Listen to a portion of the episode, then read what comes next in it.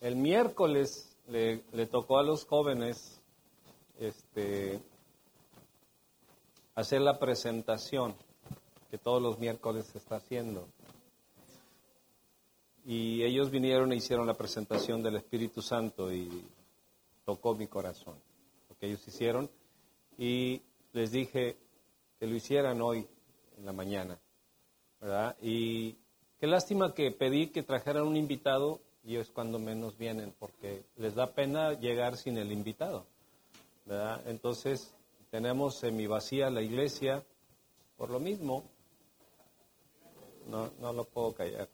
Este, entonces, mis hermanos, la presentación, la presentación que vamos a ver hoy, analícela. Me impactó. Ellos son actores de la iglesia, pero el principal actor que está en ellos es el mismo Espíritu Santo. Así es de que observe en su espíritu, analice en su espíritu, reciba en su espíritu lo que trae consigo el Espíritu Santo de Dios. Y sin el Espíritu Santo de Dios no somos nada. No podríamos ser ni cristianos, ni salvos, ni nada. Porque la revelación viene cuando el Espíritu Santo de Dios llega a nuestro corazón. Jóvenes, ¿están listos?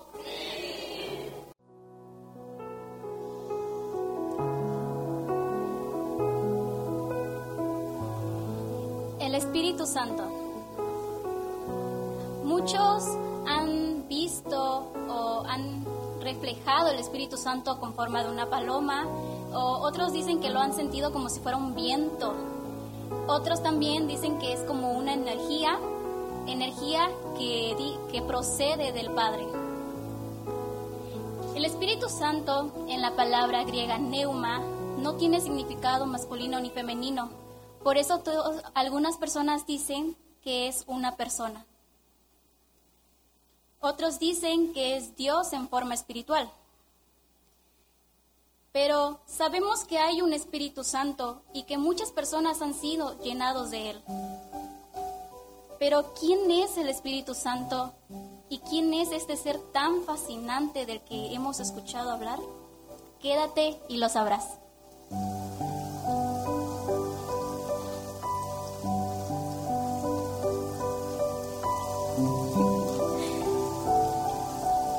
El Espíritu Santo sin duda alguna es una persona, es un amigo. El Espíritu Santo es Dios. Es omnisciente porque Él conoce las cosas de Dios y es omnipotente porque vemos las cosas que hace a través de las personas. El Espíritu Santo es el que agita corazones con fe para creer en lo milagroso, para recibir y volvernos lo que Dios desea que nosotros seamos. El Espíritu Santo es una persona que revela, que crea, que guía y que apoya en nuestro ser. Es importante que nosotros sepamos que el Espíritu Santo mora en cada uno de nosotros y que provoca en nuestra mente el arrepentimiento. Por eso el pecado contra el Espíritu Santo no será perdonado, no por ser grave, sino porque rechazar al Espíritu. Por eso nosotros debemos ser llenos de Él y tener una relación plena y diaria con Él.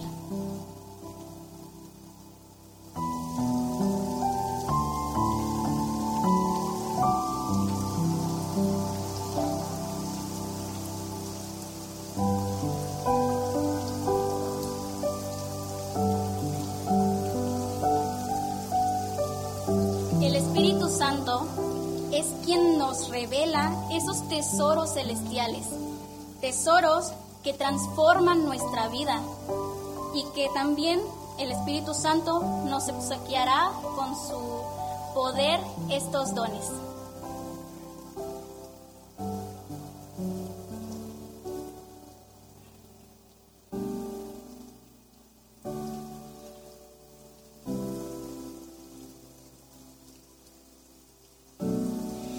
primer lugar, el don que va a obsequiar el Espíritu Santo es el don de palabra de ciencia.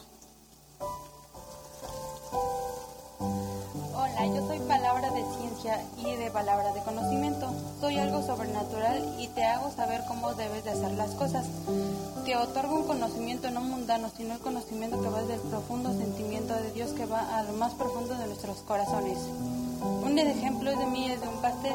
Yo soy la receta que la persona tiene para preparar un pastel. En la receta vienen los pasos que la persona necesita leer y conocer.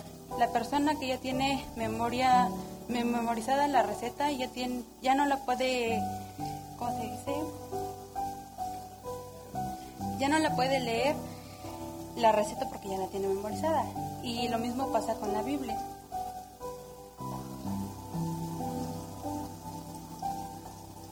Una vez que tú ya tienes este don de palabra de ciencia, es decir, del conocimiento, ya puede, se activa el don de sabiduría. Hola, yo soy el don de sabiduría. ¿Qué es, qué es la palabra de sabiduría? Es esa persona o esa palabra en la que, en la que aplica la palabra de de ciencia. De, por ejemplo, cuando yo me peleo con alguien, nosotros tenemos que aceptar las consecuencias y, y perdonar y seguir armando porque la palabra es ciencia y Dios lo, escribió en la Biblia y en los mandamientos.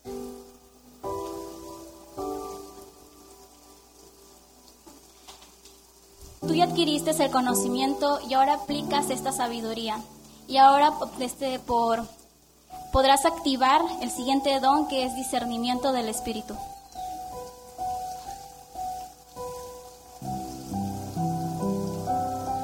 El Espíritu Santo está aquí presente, solamente que como es Espíritu no lo podemos ver con nuestros propios ojos. Sin embargo lo puedes sentir. Y yo sé que el día de hoy todos los que estamos aquí lo vamos a sentir. Y no solo los de aquí, las dos mil personas que me están viendo en este momento también lo van a sentir. ¿Y cómo podemos saber que el Espíritu está aquí presente y que podemos sentirlo? Es aquí donde entro yo, el discernimiento de espíritus.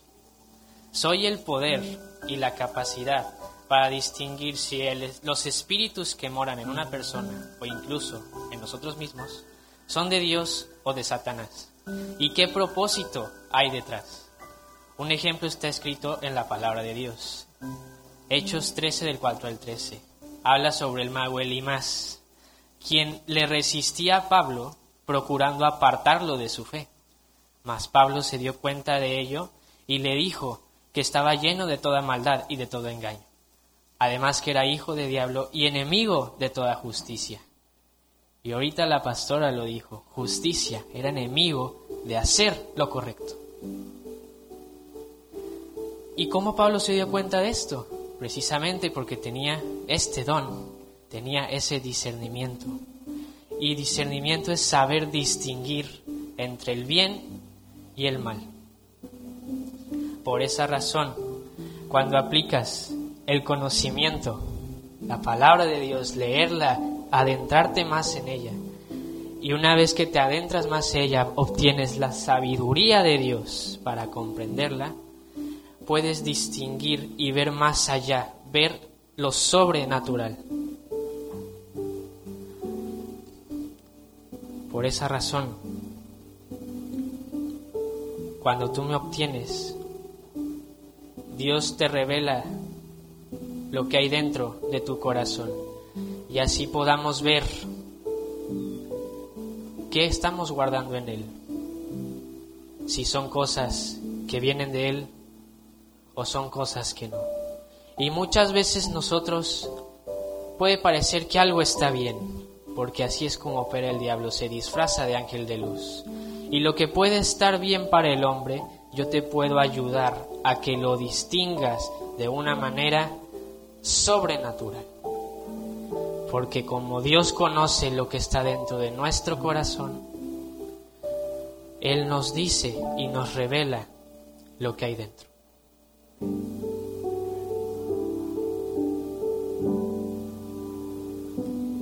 Después de que tú sepas distinguir entre qué camino tomarás a través de este discernimiento del Espíritu, podrás ahora activar el siguiente don, que es el don de fe.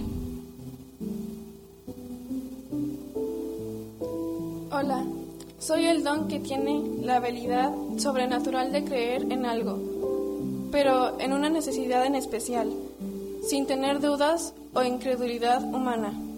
En la escritura habla de que sin fe es imposible agradar a Dios. Este fe, este don, perdón, puede ser entregado a través del Espíritu Santo que Dios da. Dios lo entrega de una medida extraordinaria a los que lo desean.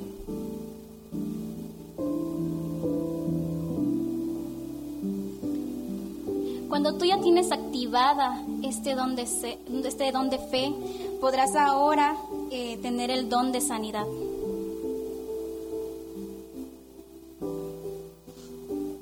Yo soy el don de sanidad. Cuando hablan de mí se refieren a dos tipos, natural y sobrenatural. Cuando soy natural recupero a las personas de una enfermedad como producto de una reacción natural de su organismo humano o de un tratamiento médico. Sin embargo, cuando soy sobrenatural, muestro el poder de Dios el cual opera mediante alguien que ora para que yo sea recibida. Pueden aplicarme en su vida teniendo una relación con Dios todos los días. Yo no solamente sano físicamente, sino también espiritualmente leyendo la palabra. Me pueden obtener aceptando a Cristo en sus vidas y así el Espíritu Santo podrá operar en sus corazones.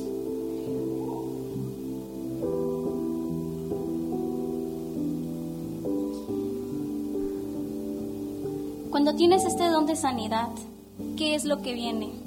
El don de hacer milagros.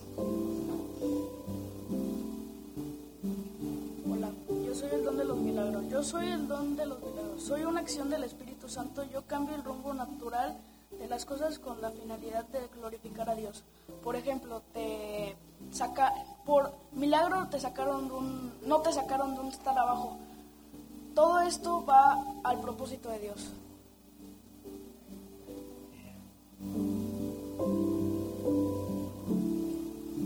El siguiente don que te va a obsequiar el Espíritu Santo es el don de profecía. Yo soy el don de profecía. Soy un don sobrenatural y tengo el propósito de edificar, exhortar y confortar.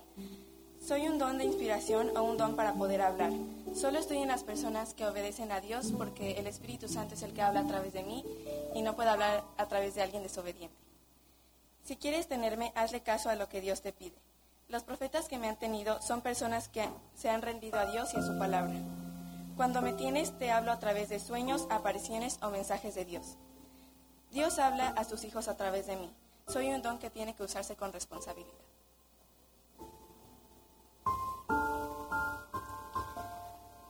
Cuando tú ya tienes las palabras proféticas, podrás ahora hablar en lenguas, que es el siguiente don, género de lenguas.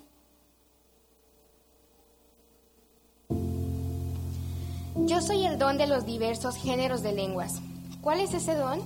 Pues es una expresión o pronunciación inspirada sobrenaturalmente en otra lengua o idioma desconocido para quien lo habla. Existe gente que desbloquea este y todos los demás dones en un solo día.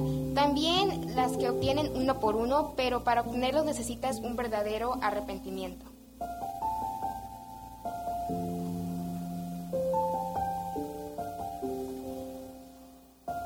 No solo podrás hablar en lenguas, también podrás interpretar las lenguas, que es el siguiente don.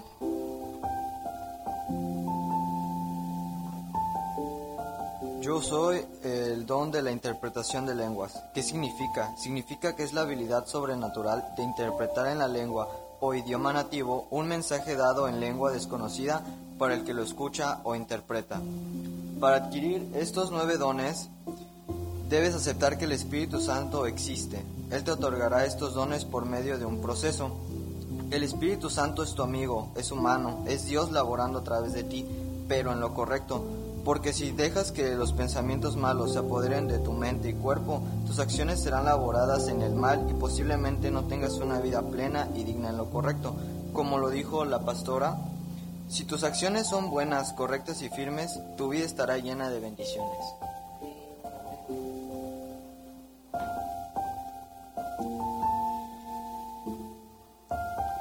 Estos son los dones que se te obsequiará cuando aceptas al Espíritu, cuando aceptas a Dios.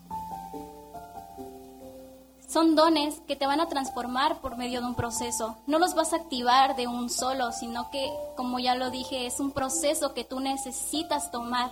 Y es en cada proceso donde vas a ir activando cada don.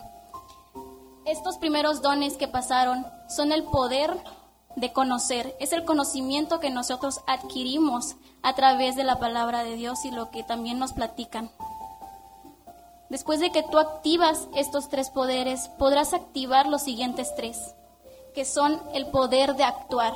Tú ya tienes este conocimiento, ahora te toca actuar todo lo que ya conociste. De último, podrás activar los últimos tres poderes, que es el hablar. No solo tienes que actuar, sino que también tienes que llevar y hablar acerca de todo lo que ya conoces con las otras personas. Estos poderes son los que nos van a hacer cumplir la perfecta voluntad de Dios. Van a hacer que esa voluntad de Dios llena de poder, nosotros lo seamos aquí en la tierra. Es decir, que después de que nosotros ya estamos haciendo la voluntad de Dios, podremos ir y enseñar al mundo lo que nosotros estamos aprendiendo y con esta voluntad transformada.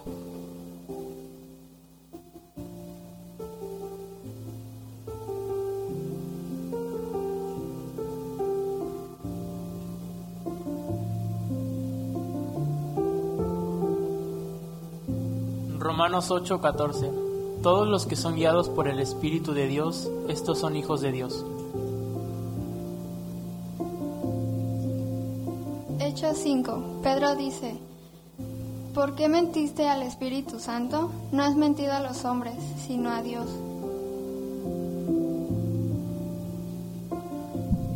Y, rogaré al Señor para que les dé un nuevo concentrador para que esté con ustedes para siempre.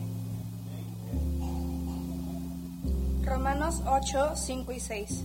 Porque los que son de la carne piensan en las cosas de la carne, pero los que son del Espíritu en las cosas del Espíritu.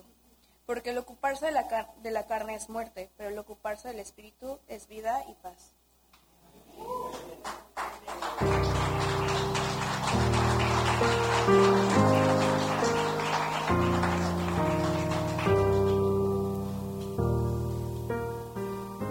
Entonces, ¿Quién es el Espíritu Santo? El Espíritu Santo es una persona, la persona de Dios en mí, a mi alrededor y en nosotros. Es el que permanece con nosotros en cada momento. Pero es importante que sepamos que para que el Espíritu Santo pueda, pueda estar con nosotros, nosotros debemos de aceptar que somos hijos de Dios. Es decir, que debemos reconocer a Jesucristo como nuestro único Salvador. En la palabra de Dios dice que el que se une al Señor se vuelve un espíritu con Él. Entonces, cuando nosotros entendemos esto y nos volvemos uno con el Señor, todas, todo lo que el Espíritu Santo es, habitará en nosotros. Entonces, lo que yo quiero que entiendan es que cuando tú ya entiendes esto, no tienes por qué pedirle al Señor o eh, no tienes que rogarle que te escuche, sino que tú ya sabes que Él te está escuchando porque Él habita en ti. Y ahí es cuando cambia la percepción. Ya no le pedimos que nos escuche, sino que ya sabemos que nos escucha. No debemos de decirle, Señor, te pido que me escuches. O Señor, te ruego que me escuches porque no es así, porque Él ya nos escucha, sino que debemos de partir desde ese punto de confianza de que sabemos que el Señor nos escucha y decir ahora, Señor Jesús, que estás en el cielo, o Señor Jesús, porque un ejemplo es que tú no vas con una persona y le dices, oye, te ruego que me escuches, ¿o sí? Sino que tú ya sabes y conoces que esa persona te está escuchando y ya cambia tu forma de hablar con esa persona. Igual también, muchos pedimos...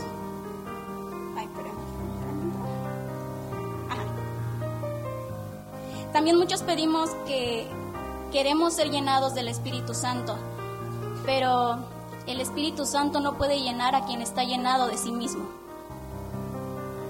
entonces nosotros de sí mismos, sino que de nuestros pensamientos, de nuestras ideas, de nuestro orgullo, prejuicio y demás cosas que son parte de nosotros y no de Él. Entonces nosotros tenemos que vaciar todo eso, quedar completamente vacíos para que ahora sí Él nos llene y decirle, ahora sí pedirle al Señor que Dios lléname por completo o quiero ser llenado cada parte de mí y de mi ser con tu espíritu. En la, nosotros normalmente no podemos, no vemos al Espíritu Santo con su forma física, ¿o sí? ¿O alguien lo ha visto en su forma física? No, pero sí hemos visto lo que hace a través de las personas y cuando está en las personas. Eso es porque tú y yo somos manifestación de la presencia del Espíritu Santo. Así que nosotros no debemos de buscarlo, porque nosotros ya lo tenemos a, a Él.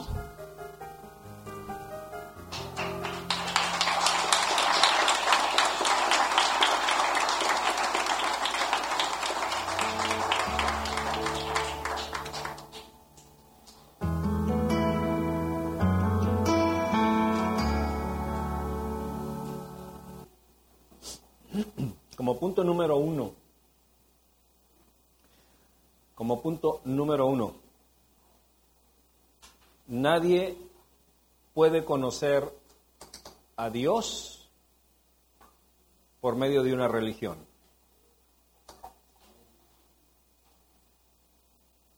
Póngame atención.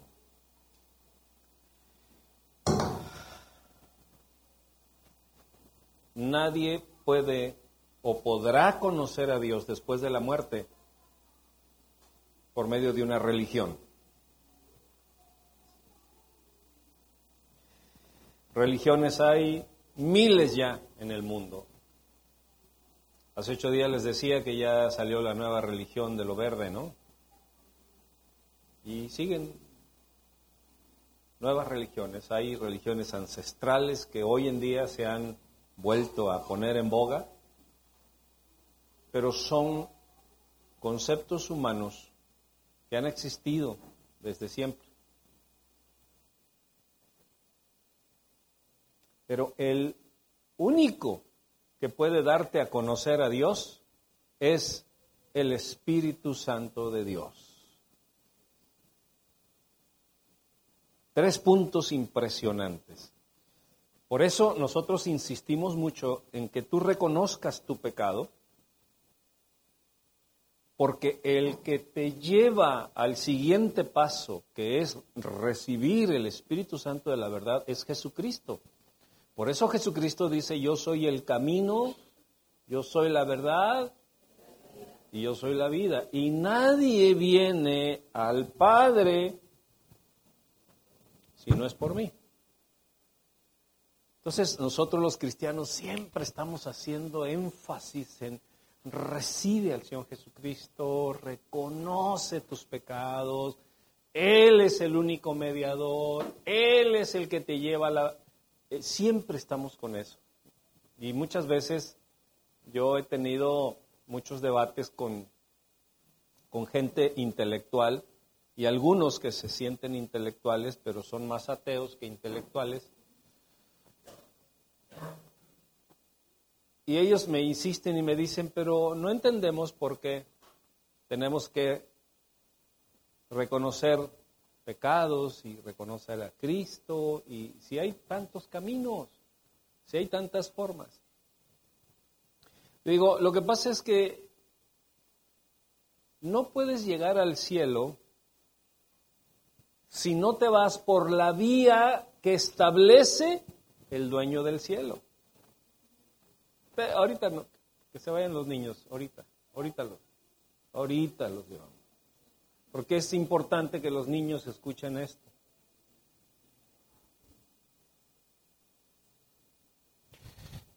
Nadie puede llegar al cielo si estás enojado con el dueño del cielo o si estás haciendo cosas aparte de las que el dueño del cielo indicó que se hagan para llegar al cielo. ¿Me doy a entender?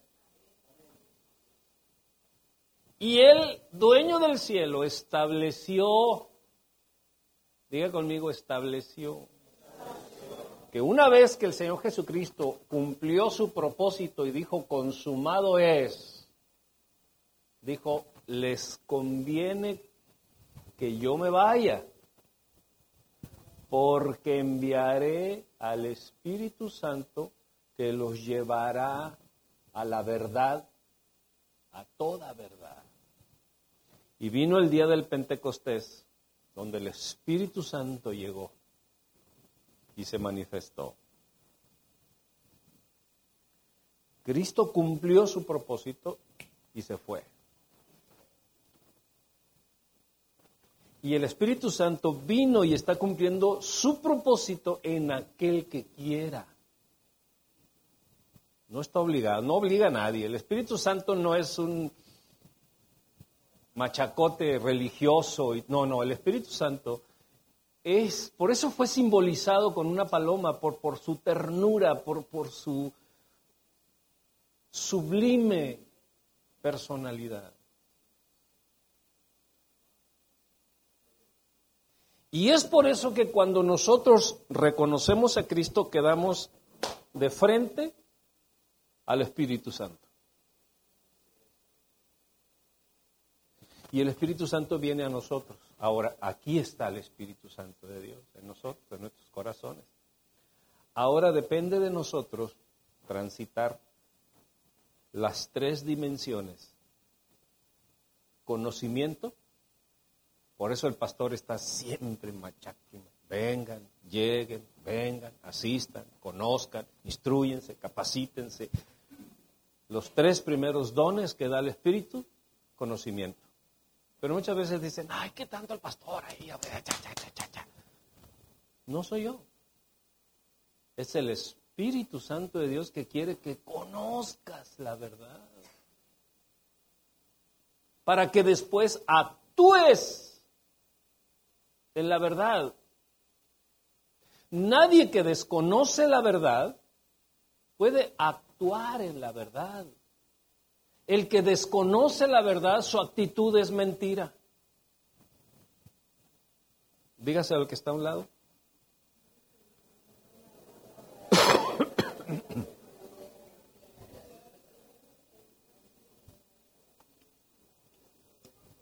O sea, te voy a decir esto te voy a decir esto, que quiero que lo soportes. Gracias, gracias, gracias. Sí. Que quiero que lo soportes. Si tú no conoces la verdad revelada por el Espíritu Santo, toda la vida has mentido.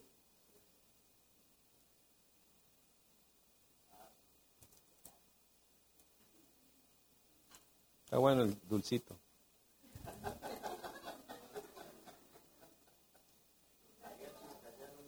Los mariachis callaron.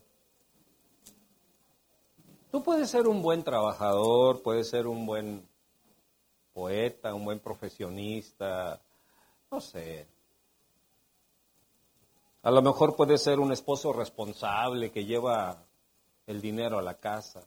Pero si tú no tienes el conocimiento revelado por el Espíritu, siempre estarás mintiendo, porque no estarás en la verdad porque el único que fue asignado por Dios para revelarnos la verdad fue el Espíritu Santo.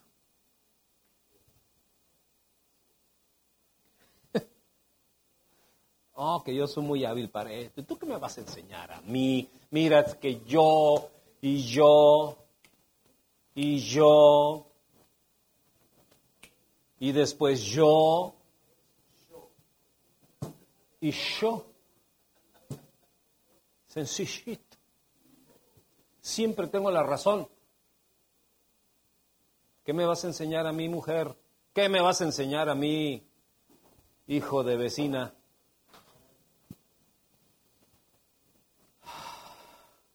Si no conoces la revelación que te da los dones de discernimiento, de sabiduría, de conocimiento, y de todo lo que el Señor da, tu vida es una mentira.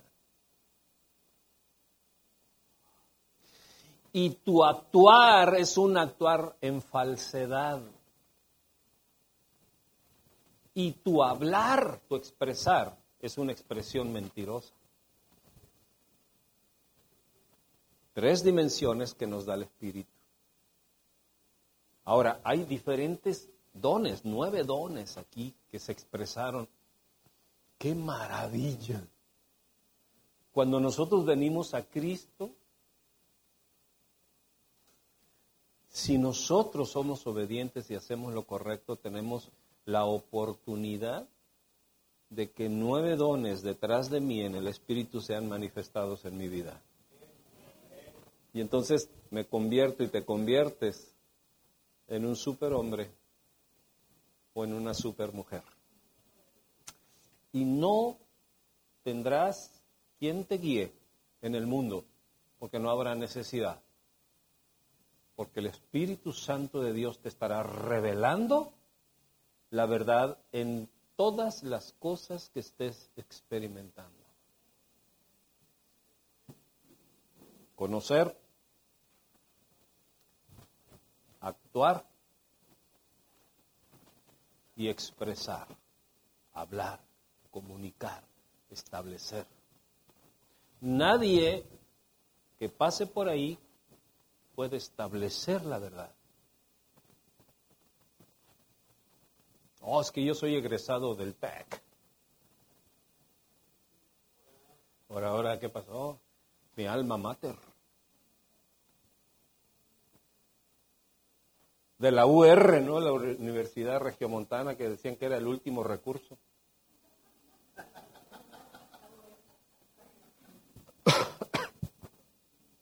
Y muchas veces nos ufanamos nosotros por nuestros logros y nuestras cosas.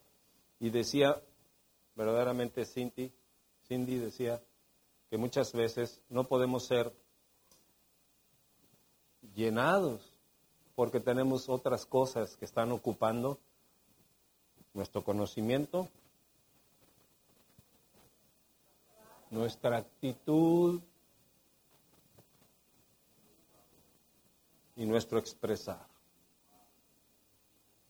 Cuando expresamos en base al conocimiento y expresamos en base a la actitud, no hay poder sobre la faz de la tierra que te pueda detener al propósito de la verdad. Dele un aplauso al Espíritu Santo de Dios.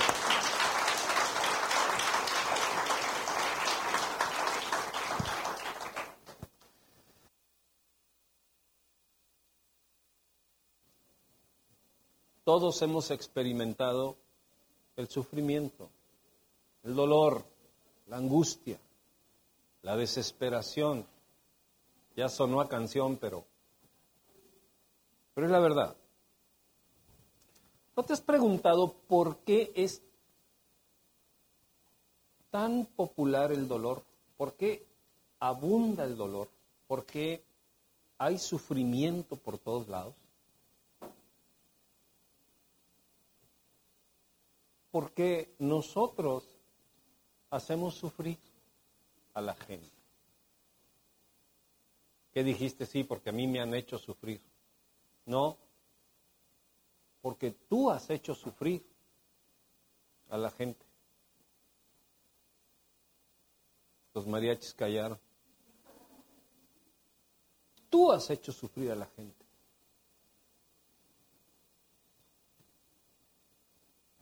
Dile al que está a un lado de ti, yo he hecho sufrir a la gente, incluyéndote a ti.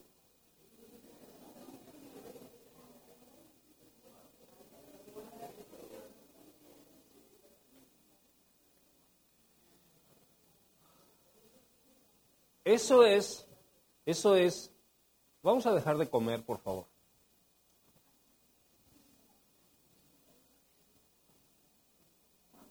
Podemos tomar cafecito o agua, pero no comer.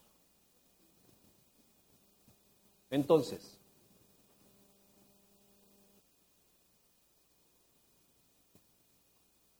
¿por qué hay tanto dolor en el mundo? Por mí. Porque normalmente lo que nosotros hacemos es victimizarnos y sentirnos víctimas de las circunstancias, de las situaciones Y siempre nosotros decimos, yo soy bien buena onda. Yo soy buena gente. Sí, te he mentido, pero mentiritas piadosas, cosas, no. Tú eres el principal protagonista del dolor que hay en el mundo. No nos gusta. ¿Verdad que no nos gusta? Pues es que a mí me han hecho sufrir. A mí me han traicionado. A mí me han abandonado. A mí me han dicho. A mí me han hecho. ¿Y tú qué has hecho? No, yo nada. Diga conmigo, levante sus manitas, diga, yo nada. Soy un angelito del Señor. No. Dijera el presidente de la República, no.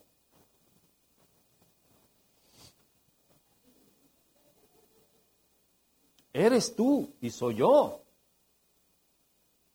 el protagonista del dolor, el promotor del dolor.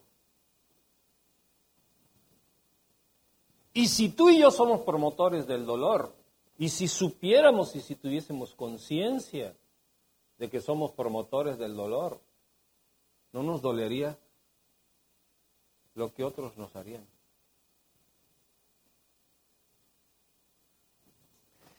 Están así como... ¿Y mi dolor qué? ¿Y mi sufrimiento de tantos años qué? Este pastor los esfumó en un segundo.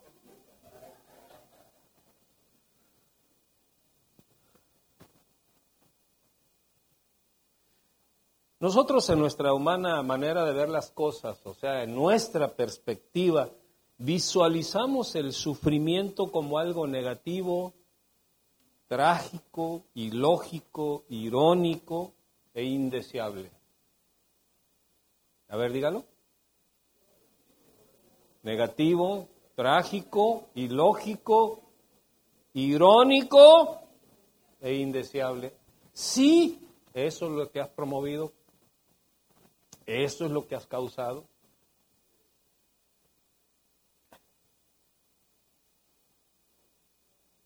Pregúntale al que está a un lado, ¿qué tanto dolor has causado tú a la humanidad? A ver.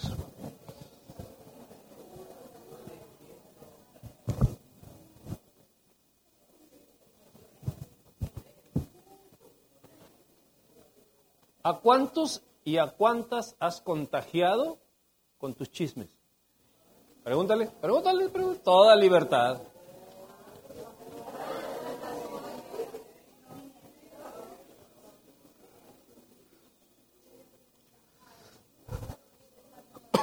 ¿A cuántos y a cuántas has afectado con tus mentiras?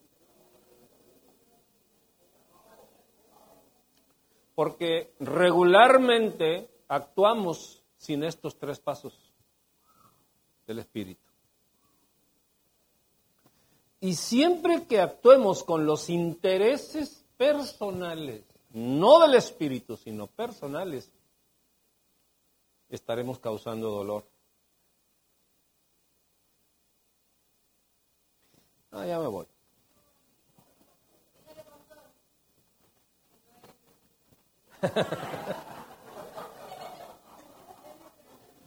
un brindis por la chaparrita, un brindis por la chaparrita. Pégame, pero no me dejes, por favor.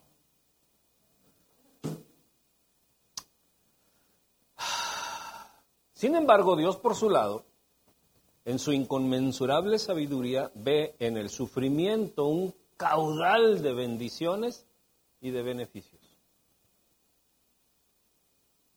Mientras que nosotros veamos muerte, sufrimiento y todo lo que ya dijimos, Dios ve vida.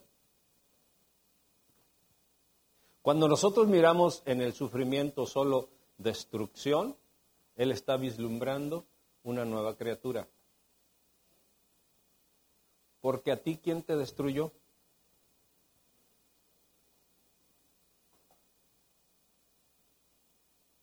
¿Quién te destruyó? Tú mismo. Tú te has destruido. Y la consecuencia del dolor de tu destrucción no solamente se va a terceros, sino si salió de ti, ¿cómo está tu corazón? Si lo que salió de ti afectó y destruyó a terceros, ¿cómo está tu corazón? Que de ahí salió. ¿Cómo está mi corazón? Que de ahí salió. Y muchas veces no podemos ni ver aquel que nos afectó y se nos pone el hígado verde cuando oímos o vemos.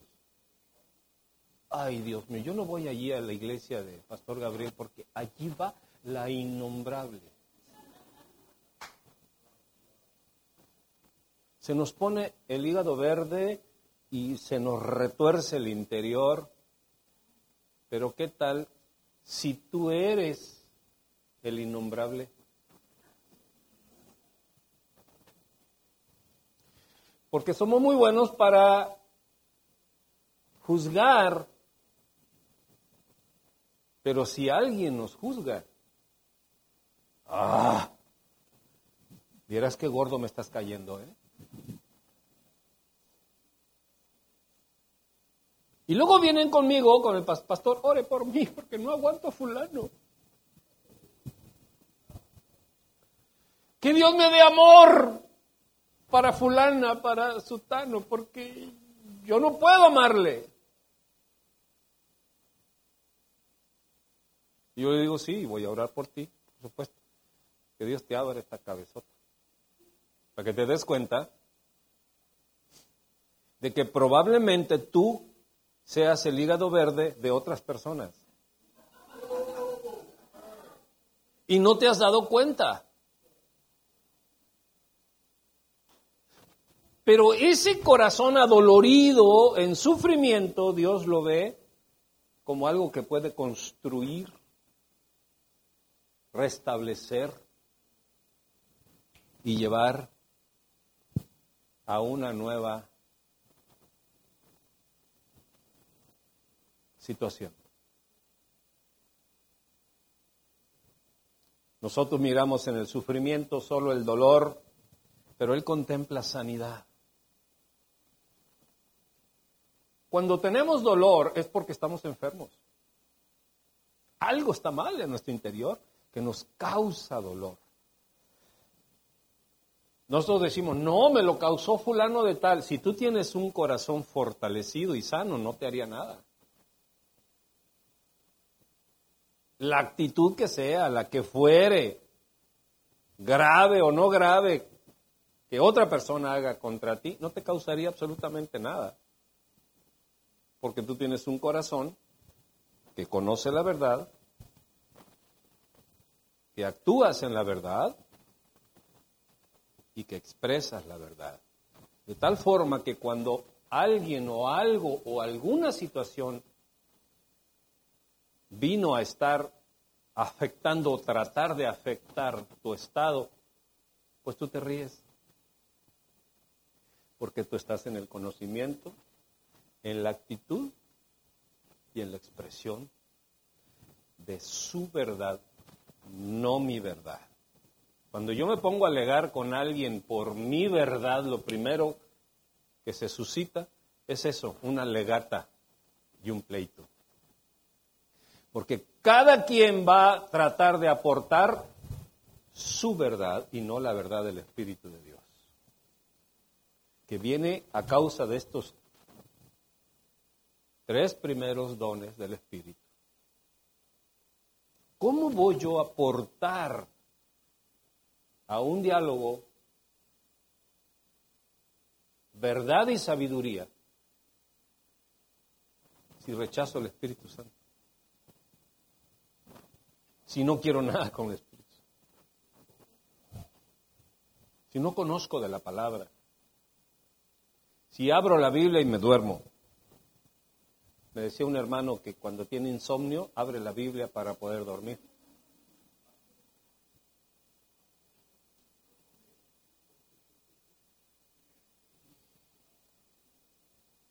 Estoy serio, ¿verdad que sí estoy serio?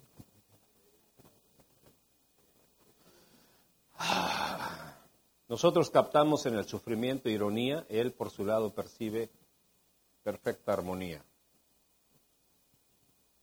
Mientras que nosotros tratamos de evadir y evitar el sufrimiento, él constantemente se vale de este sufrimiento para ayudarnos y mantenernos, ¿sabe dónde? Dentro de su voluntad. Si tú eres cristiano y has sufrido y sufrido y sufrido y sufrido y sufrido, es porque el Señor quiere mantenerte dentro de su voluntad. Entonces, el sufrimiento no es algo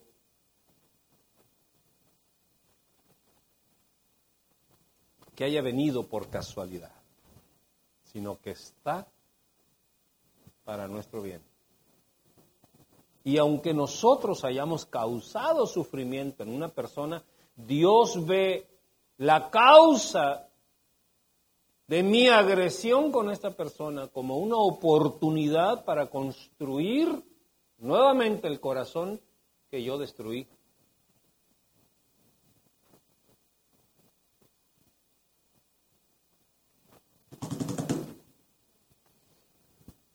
¿O no dicen los jóvenes,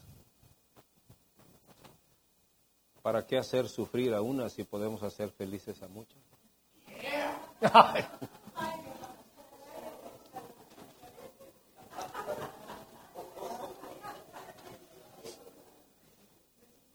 Ese, por favor, no, no lo grabe, por favor.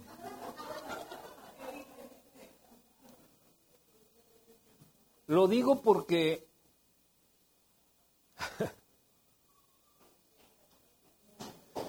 porque muchas veces, muchas veces nosotros somos especialistas en romperle la vida a la gente.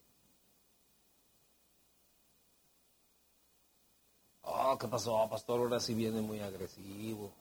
Ahora sí como que, ¿qué onda? ¿Para qué llevé mi diezmo? Ni siquiera hubiera llevado mi bien. Es que es la verdad. Por eso Él quiere transformar nuestras vidas a través de la revelación del Espíritu, de la actitud del Espíritu y de la expresión, exposición del Espíritu, no mío, del Espíritu.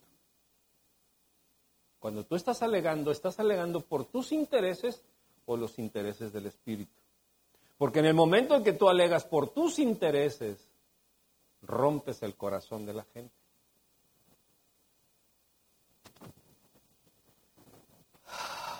Respire profundo, por favor. Bueno, yo, tengo que respirar con algo de... Se quiere ir este COVID, hombre. ¿Ya cuánto se ha abrazado hoy todo el...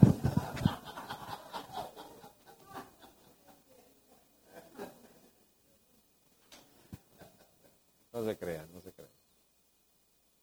Esto que te voy a decir es de locos. Si Dios usa el sufrimiento que ya está, porque nosotros somos especialistas en qué? En romperle el corazón a la gente y Dios aprovecha nuestra especialidad para restaurar lo que nosotros rompemos.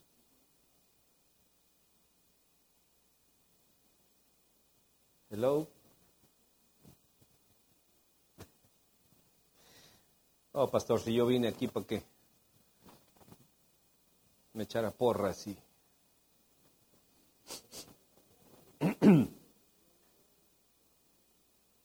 Entonces, en lugar de evadirlo, deberíamos de saber vivir con él.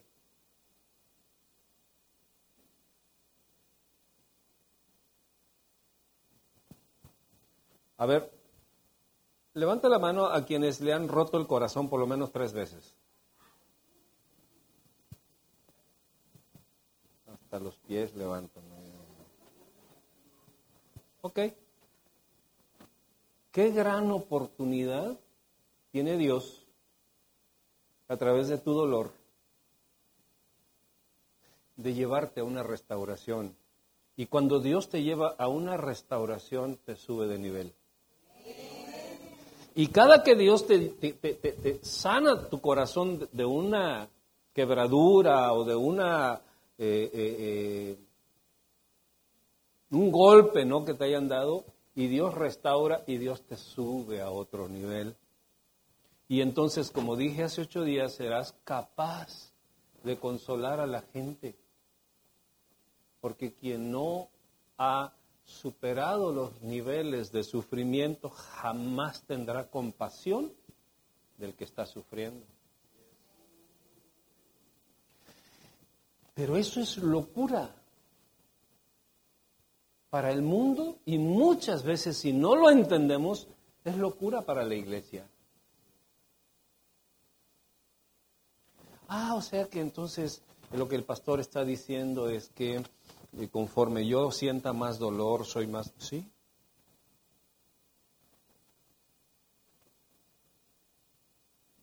¿Quieres que no te rompan el corazón? No vivas con nadie, vete a la montaña, ya en una, en una cabañita ahí solito, ¿no? Este, haz tu leñita y tus pollitos y todo de ahí solo.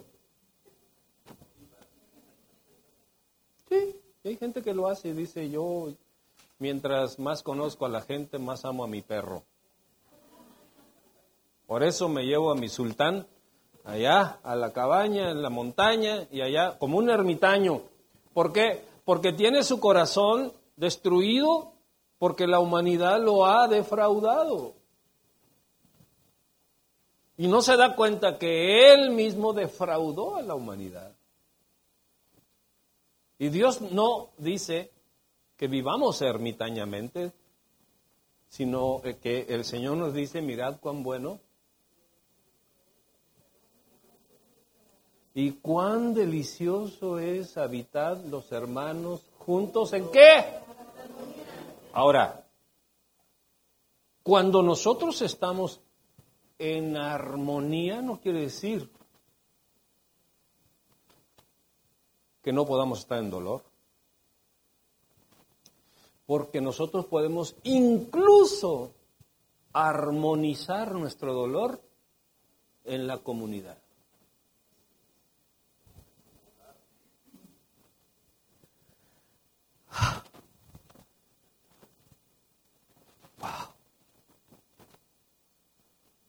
Por eso digo que es de locos.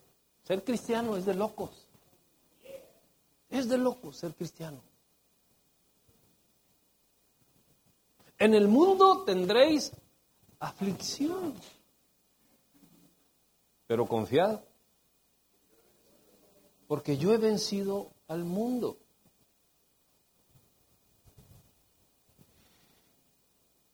Y la iglesia, el dolor que la iglesia puede tener que le haya causado el mundo o que le haya causado cualquier otro hermano de la congregación, que casi no se da. Puro santo, santo, santo. Pero no es lo mismo el dolor del mundo que el dolor en el cuerpo de Cristo. Hay algunos que nomás están mirando al piso, así. Casi, casi nada más les falta.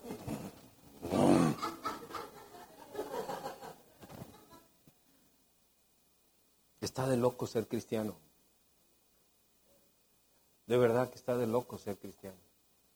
Algunos pueden decir, ay, si es lo más dulce, es lo más tierno. No es cierto. Sí es lo más glorioso, porque estamos en la verdad. Pero mientras estemos en este mundo y en esta carne, que algunos tenemos más carne que otros, oh bueno, pues se atraviesa el 16, el 15 y los pozoles y todo. Pues, pues cómo no, no te metas con mis macetas.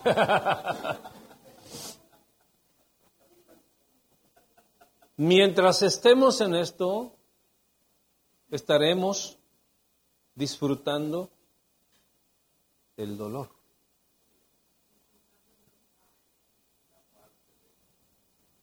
No, la escritura dice tener por sumo gozo cuando qué?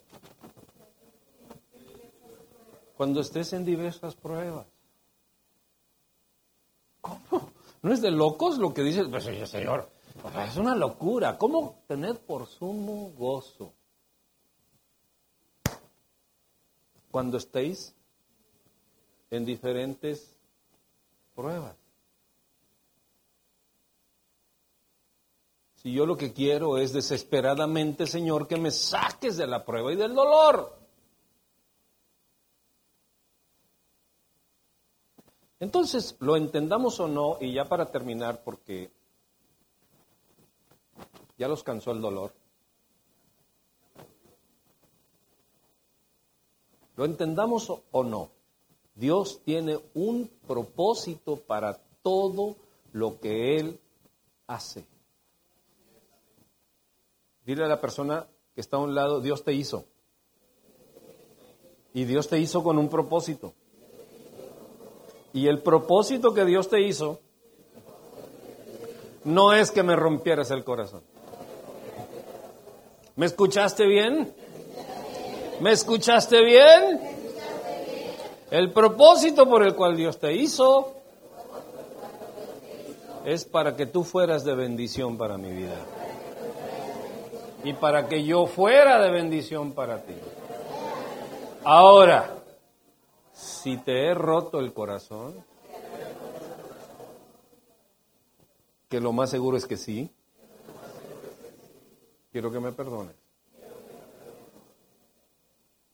Todo tiene su propósito.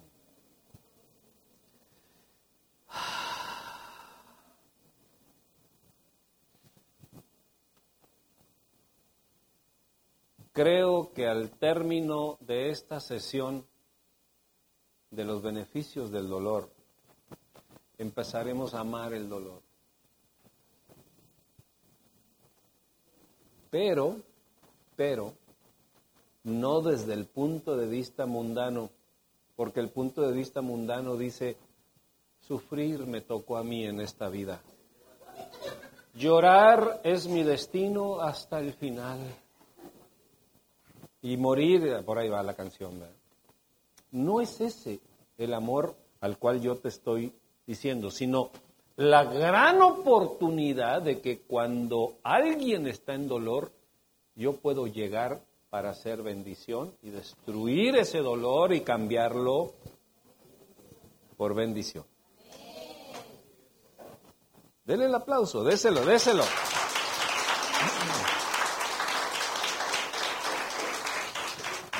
Entonces, entonces, casi ni entré en el tema. Estos jóvenes me quitaron el tiempo. Ilustración tan bonita. Entonces, la vida cristiana es para que te capacites en la revelación de la verdad. ¿En qué?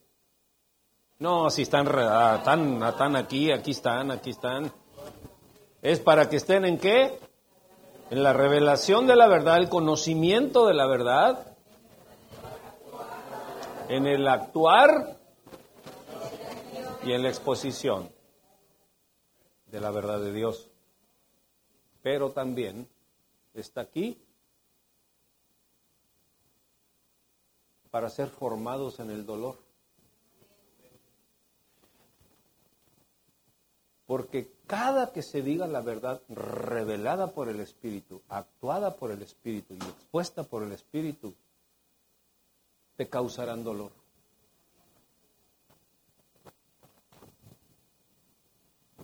Porque todo aquel que habla con la verdad eterna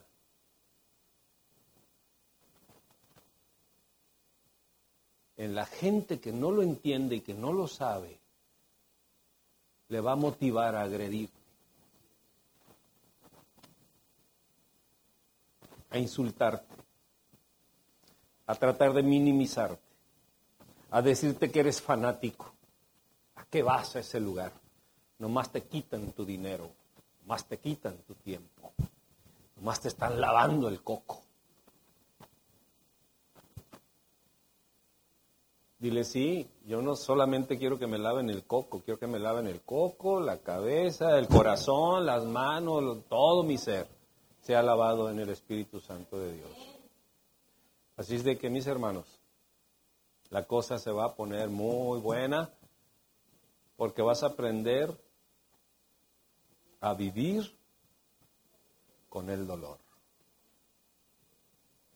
Pero no es lo mismo cuando tú sepas el propósito del dolor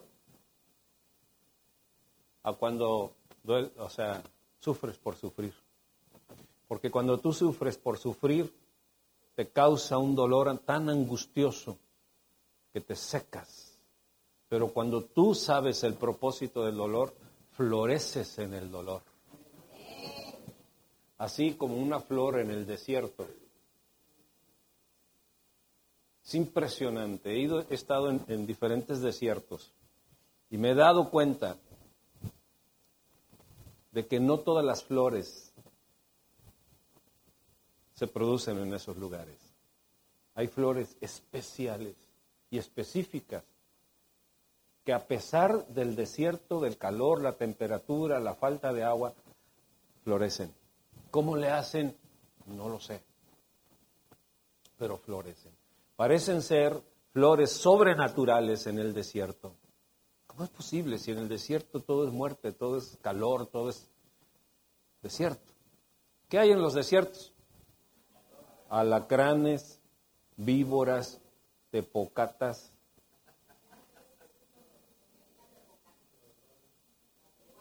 Puro, dijera la gordita, puro bicho rastrero.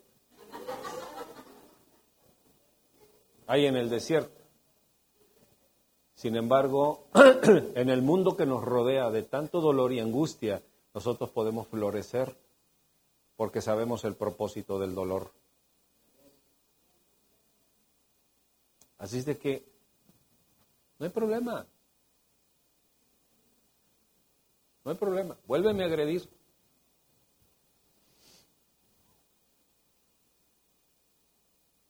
Échenme a mí la culpa. No hay problema, cúlpame. ¿Cuántas veces quieres que yo tenga la culpa? Las que quieras. No hay problema. Sé lidiar con el dolor. Sé ir más allá del dolor. Sé sacarle la virtud al dolor. Porque tengo el conocimiento, actúo en la verdad y expreso la verdad. Y eso que me da el Espíritu Santo de Dios, me da la capacidad de poder superar cualquier dolor aunque sea mucho, y aunque sea grande la cantidad que no te quieren dar, que mereces y que has trabajado por ello, pero sabes lidiar en el dolor, las cosas. Desaparecerá la lamentación de tu boca desaparecerá la crítica. Y dirás,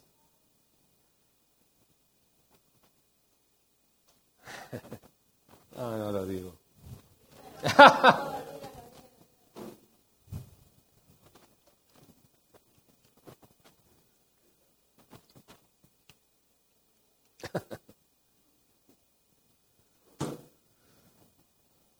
Porque muchas veces nosotros queremos ser expertos en el poder. Llenos del poder. De tal manera que, que saquemos chispas de espiritual. Pero no queremos ser experimentados en el quebranto. Señor Jesucristo fue y se le nombró varón de dolores y experimentado en quebranto. Y nosotros lo que no queremos es que no rompas mi corazón. Hay una canción muy moderna, muy, muy moderna, que se llama No, no rompas mi corazón. y, y, y mucha gente, fíjense esto, mucha gente vive, ha puesto como, como, como un búnker alrededor de su corazón y ha dicho de hoy en adelante, nadie me va a herir. De hoy en adelante no voy a permitir que nadie me agreda. De hoy en adelante cambio el epitafio de mi tumba. No, mira. Me da gusto cuando el Espíritu Santo de Dios transforma las vidas. Pero me da tristeza cuando veo que la vida pasa y los días pasan y los años pasan y siguen metidos en la misma bronca de toda la vida.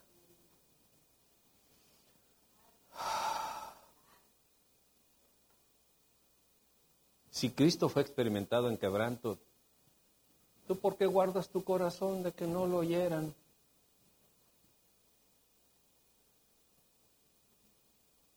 No, no, el mundo dice, y le pone el pecho a las balas y quizá qué. Lo presumen en el mundo. ¿Y aquí nosotros qué? Ay, no. Ay, el hermano, ya viste, no me saludó. Ay. Nuestro, o sea, ¿qué importa si te saludó? No te saludó. Corre, ve tú, salúdalo. Ve y abrázalo. Ve y dile qué bueno que estás aquí. Me robaste 10 gallinas, pero no hay problema. ¿Mm? Entonces nosotros necesitamos convertirnos en experimentados en qué? En quebranto. Y por último les digo esto, es que pastor, usted no sabe el marido que tengo. Usted no sabe la mujer que yo tengo. Pastor, si usted supiera. No, pues gracias a Dios que no sé. Con que tú sepas basta.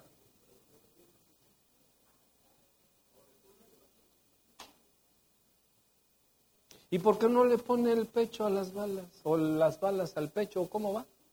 El pecho a las balas. ¿Por qué no hace como Tarzán? No, ¿qué es lo que andamos haciendo nosotros?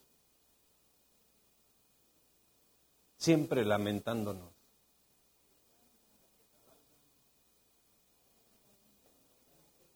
Hermano, ¿por qué no viene a la iglesia? Ay, pastor, si usted supiera.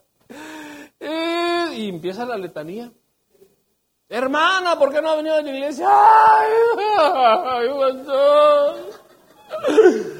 Y empieza la letanía. ¿Qué es lo que presentan? No presentan un corazón experimentado en el quebranto.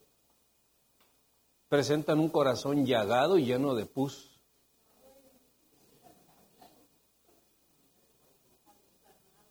Ahora, ahora, pastor, ya, ya, eso ya, ya, cala, ya, ya. Es demasiado.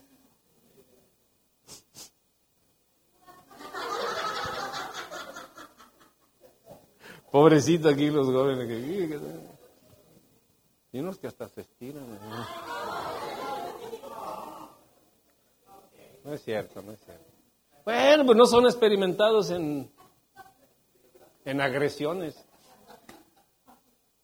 Hermanos, póngase de pie, por favor.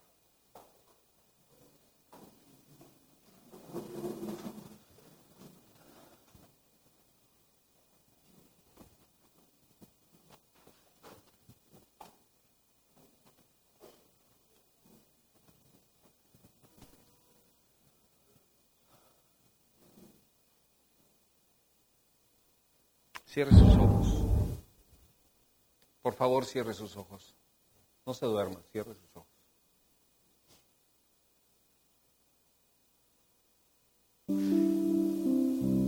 Si usted quiere tener el discernimiento de espíritus,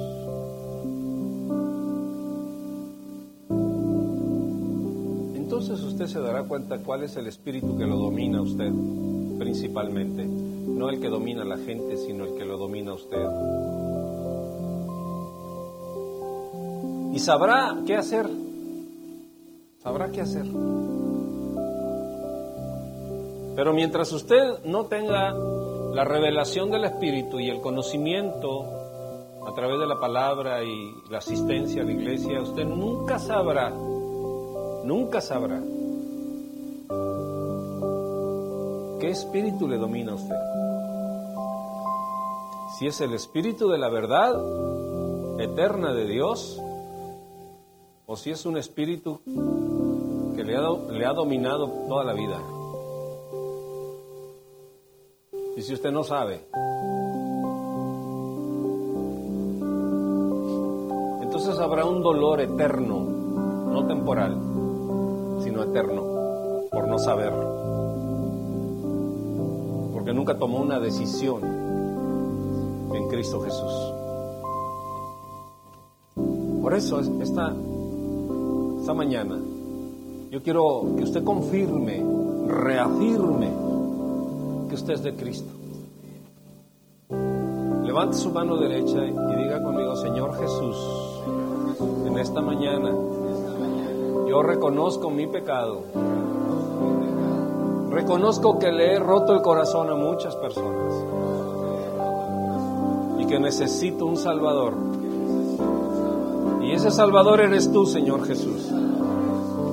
Yo te recibo en mi corazón como mi único y suficiente Salvador personal. Ahora, Señor Jesús, te ruego pongas frente al Espíritu Santo. Para que Él trate conmigo, Él trate mi vida, me lleve por caminos correctos, a pesar del dolor y la angustia, a pesar de la escasez, la enfermedad, la soledad, el abandono, las agresiones, todo lo que haya vivido, Señor. Tú le encuentres provecho puedas bendecir mi vida a través de todas esas circunstancias. Entrego mi vida y mi corazón por completo para que tú hagas de mí lo que tú quieras. Ahora levanta las dos manos.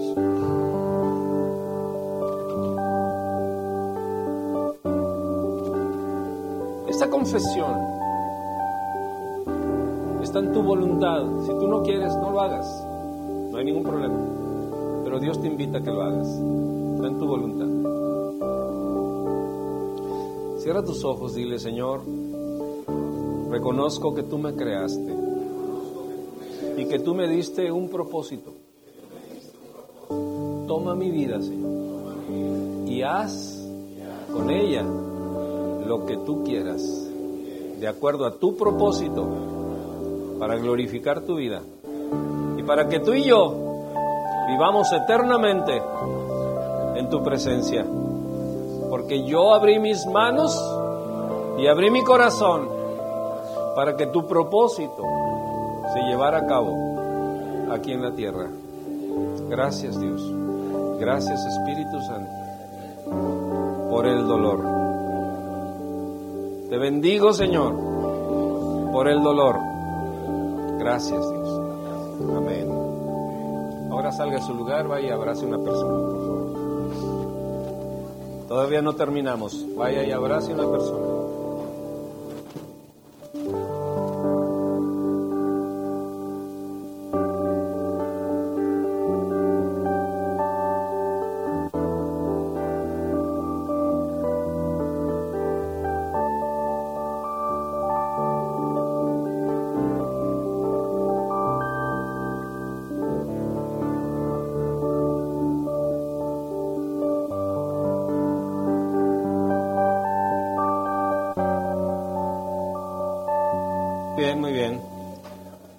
Somos...